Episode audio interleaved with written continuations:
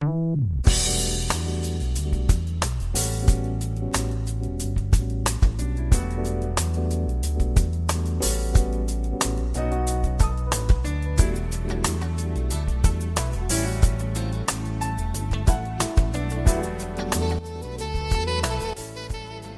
友们，大家好，欢迎来到蔡老师健康讲堂，我是您的蔡老师。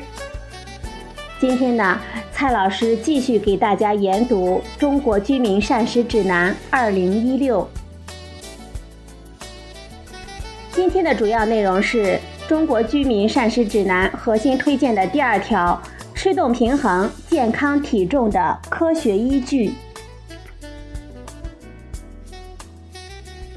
运动有利于身心健康，维持健康体重取决于机体的能量平衡。体重是客观评价我们人体营养和健康状况的指标之一。体重过低或者是过高，都可能导致疾病发生风险的增加，缩短寿命。超重肥胖是慢性病的独立危险因素。增加有规律的身体活动可以降低全因死亡风险。久坐不动会增加全因死亡率的风险，是独立危险的因素。增加身体活动可以降低心血管疾病、二型糖尿病和结直肠癌的发病风险。低体重和肥胖增加老年死亡风险。接下来呢？我们就一一的来解释一下，体重和我们身体的活动与健康呢有密切的关系。体重过低或过高都会对我们的健康产生明显的影响。保持能量的平衡和健康的体重与健康的关系，科学证据充足。接下来呢，我们就我国居民能量摄入和身体状况做一个。分析和总结。首先呢，我们看一下我国居民能量的摄入量、身体的活动以及体质指数的现状分析。第一个小问题：我国居民能量摄入量的现状是什么？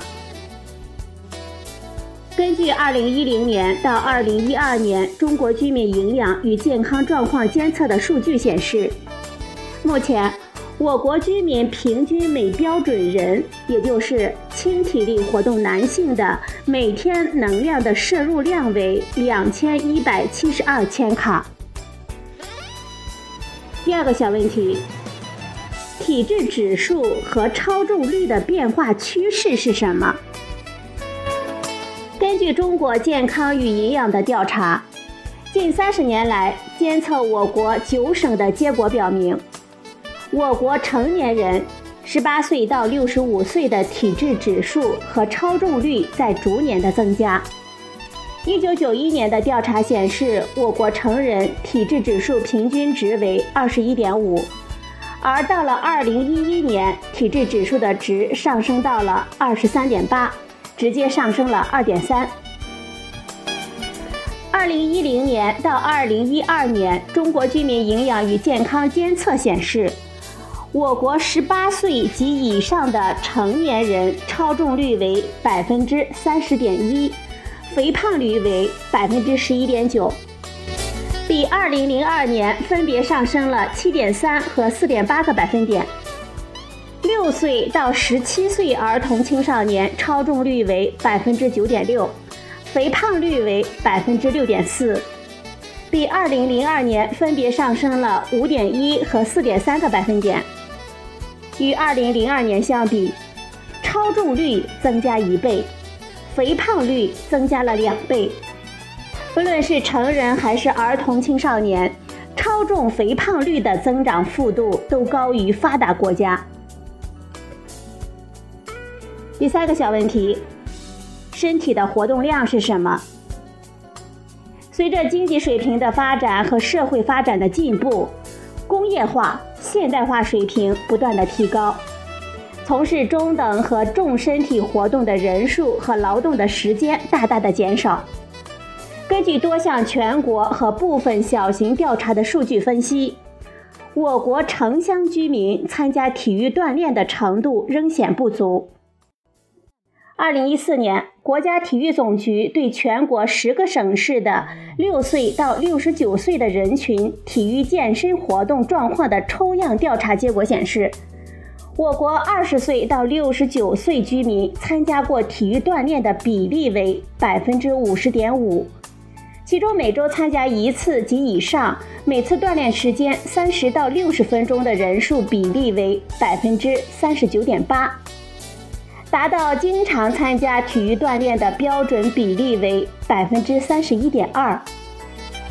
六岁到十九岁的儿童青少年，每周参加校内外的体育健身活动的比例为百分之九十九点八。其中八十一点七的达到了经常参加体育锻炼的标准，而每周一小时大强度体育锻炼达到三次及以上的儿童青少年的比例仅有百分之八点九，表明近百分之七十的成年人、百分之二十的儿童青少年运动不足或者是缺乏运动。今天的第二个大问题。体重和身体活动与健康的关系证据的分析。经检索查阅国内1997到2014年和国外2002到2014年相关的文献，包括人群的研究、队列的研究、横断面的观察研究等等，按照统一的证据等级的分析和评价的方法，结果表明。体重和身体活动与健康之间有密切的关系。体重过低或过高都会对我们的健康产生明显的影响。身体活动不足和能量摄入相对过多可以导致超重或者是肥胖。增加身体活动不仅有利于维持健康的体重，还能够降低二型糖尿病、冠心病、某些癌症等疾病和全因死亡风险的发生。我们看一下体重和我们健康的关系是什么样的。低体重增加老年的死亡风险，它的可信等级是 B 级。超重、肥胖增加绝经后妇女乳腺癌的发病风险，可信等级是 B 级。超重、肥胖增加二型糖尿病的发病风险，可信等级为 B 级。超重肥胖增加冠心病的发病风险，可信等级为 B 级。我们再看一下身体活动与我们健康的关系是怎么样的。有规律的身体活动可以降低全因死亡的风险，可信等级为 A 级。久坐静态可以增加全因死亡的风险，可信等级为 A 级。身体活动可以降低心血管疾病的发病风险，可信等级为 B 级。身体活动可以降低二型糖尿病的发病风险，可信等级为 A 级。身体活动可以降低结直肠癌的发病风险，可信等级为 B 级。其中，A 级代表确信的证据，B 级代表很可能的证据。我们看一下体重与健康的关系是怎么样的。超重或肥胖可以增加二型糖尿病的发病风险。体重与二型糖尿病的研究共有十四篇文章，包括队列研究和观察性的研究等等。几乎所有的文献都发现肥胖与二型糖尿病有关。一篇纳入三十二个队列研究的荟萃分析，包括欧洲九篇、美国十二篇、亚洲四篇和其他国家的七篇，样本量为十七万人。结果发现，体质指数每增加一个标准差的单位，二型糖尿病的发生风险增加百分之八十七。另一篇纳入八个队列研究的荟萃分析发现呢。健康肥胖人群发生二型糖尿病的风险是健康正常体重人群的四点零三倍，而非健康肥胖人群发生二型糖尿病的风险是健康正常体重人群的八点九三倍。这就提示，即使健康的肥胖人群也会增加未来患二型糖尿病的风险。超重或肥胖可以增加冠心病的发病风险。一篇纳入九十七项队列研究的荟萃分析。样本量呢为一百七十九万八千零六十八人，其中发病人数为五万七千一百六十一人。结果发现呢，体质指数每增加每平方米五千克，可以增加冠心病百分之二十七的发生风险。人群的冠心病的发生风险是正常体重组的一点二六倍。而肥胖人群的发生风险是体重正常人群的1.69倍。另一篇纳入十四项以中国人群为研究对象的研究荟萃分析，发现中国人群超重和肥胖人群冠心病的发生风险是正常体重人群的2.49倍。低体重或者是肥胖可以增加老年人的死亡风险。共纳入二十九篇的文献，多为队列研究。十四篇研究认为低体重增加死亡的风险，十三篇研究认为超重降低死亡的风险。两篇系统评价都认为呢，老年人超重与降低死亡风险有关。二零一四年发表的纳入三十二篇队列研究的荟萃分析。研究对象包括来自欧洲、北美、加拿大和澳大利亚年龄大于六十五岁以上的人群，样本量共为十九万七千九百四十人，体质指数大于等于二十五为超重，大于等于三十为肥胖。结果显示，低体重是体质指数小于十八点五的，增加死亡风险百分之四十八。超重降低死亡的风险为百分之十，肥胖增加死亡的风险为百分之三十六。在正常的体重范围内，与体质指数为二十三到二十三点九的老年人群相比，体质指数为二十一到二十一点九的和二十到二十点九的人群的死亡率分别增加百分之十二和百分之十九。体质指数在二十四到二十九点九之间，可以降低六十五岁以上老年人的全因死亡率。来自日本和我国台湾等亚洲的研究都得到了一致的结论：或肥胖可以增加绝经后妇女患乳腺癌的发病风险。一篇纳入十五篇队列研究和三十五篇病例对照研究的荟萃分析。其中队列研究的样本量为二百一十万四千二百零三人，病例对照研究为七万一千两百一十六人。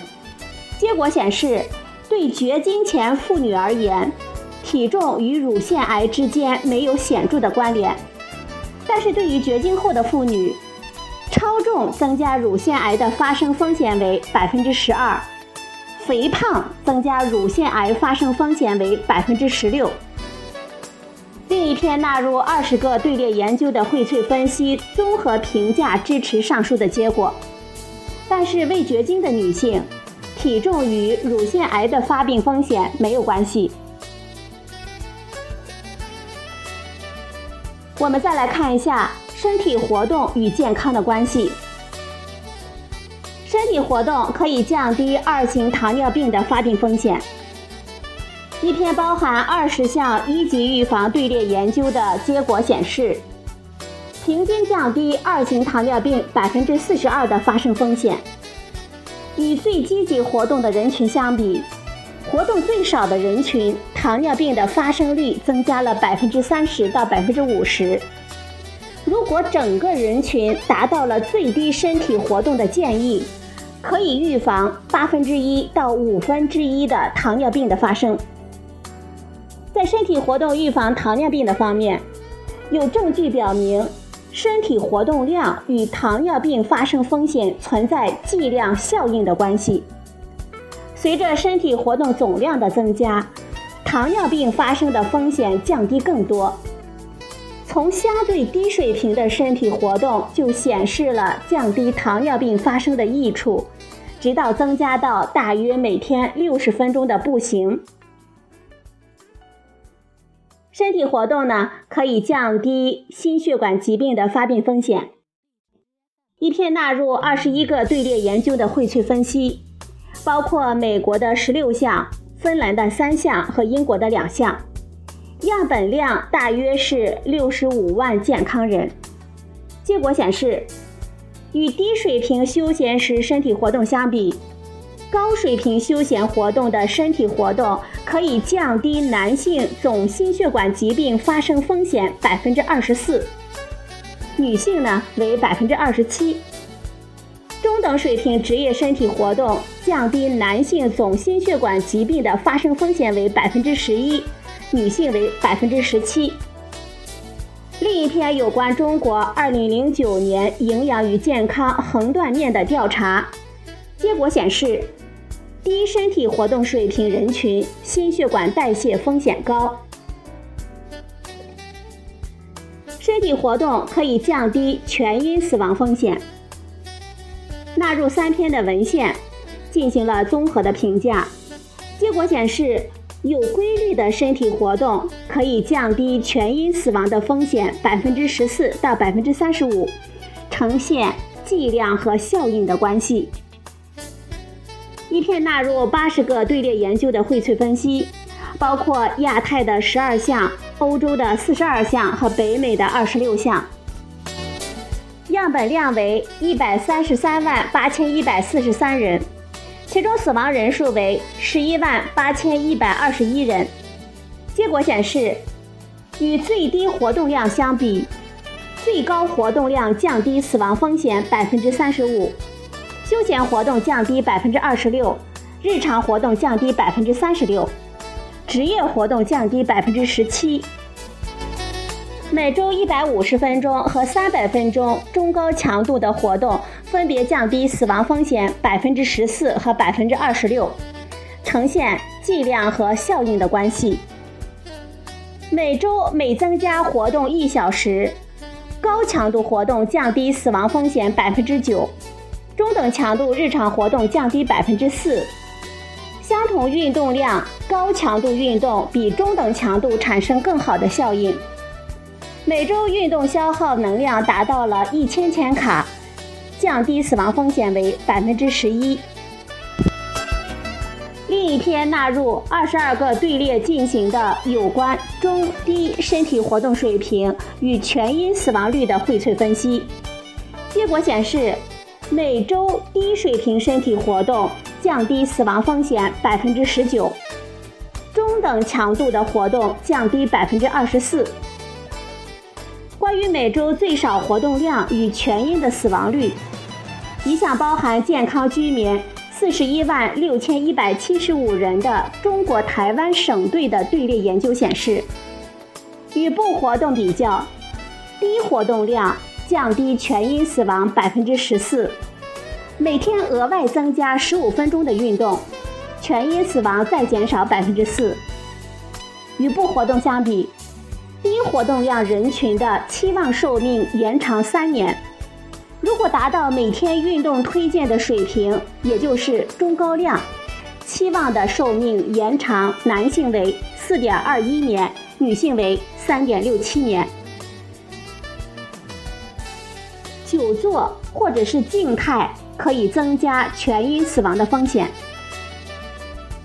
三个系统的评价分析成人久坐的行为对健康的影响，一个是有关职业久坐的时间，另一个呢是有关业余和休闲时间久坐的行为，第三个主要是有关看电视的时间和其他久坐的行为。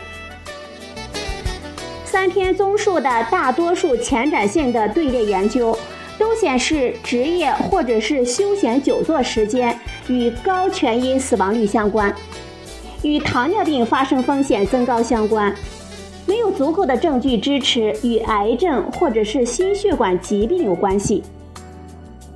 最近一篇包含四十三个关于看电视和久坐与癌症的观察性的研究的荟萃分析结果显示，与静坐时间最少的相比较，看电视时间最多的人群，结直肠癌发生的风险增加百分之五十四。职业久坐增加百分之二十四，总的久坐增加百分之二十四。看电视时间最多的人群，增加子宫内膜癌的发生风险为百分之六十六，总的久坐时间增加风险百分之三十二，总的静态行为增加肺癌的发生风险为百分之二十一。身体的活动呢，可以降低结直肠癌的发生风险。纳入两篇荟萃分析进行了综合评价。二零一三年纳入十六个队列研究的荟萃分析，样本量为二百七十二万八千三百四十五人，其中发病人群为七万六千六百七十六例。结果显示，与身体活动量最少的人群相比，身体活动量最高的人群发生结肠癌的风险降低百分之二十三到百分之二十四。纳入二十一项的队列研究，九个病例对照，这些研究的荟萃分析结果显示，高身体活动量多的人群可以降低结肠癌的发生风险百分之二十六到百分之二十七，而且呢没有性别的差异。与上述的结果是一致的。身体活动与骨健康的关系。早期的研究显示，增加身体的活动可以增加骨密度，并可以降低关节炎的发病率。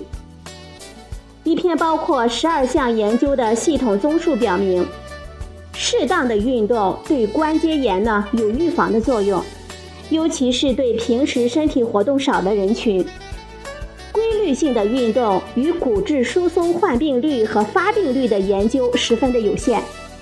但是，一些大规模的调查仍可以证明，经常走动的人群骨质疏松患病率比较低。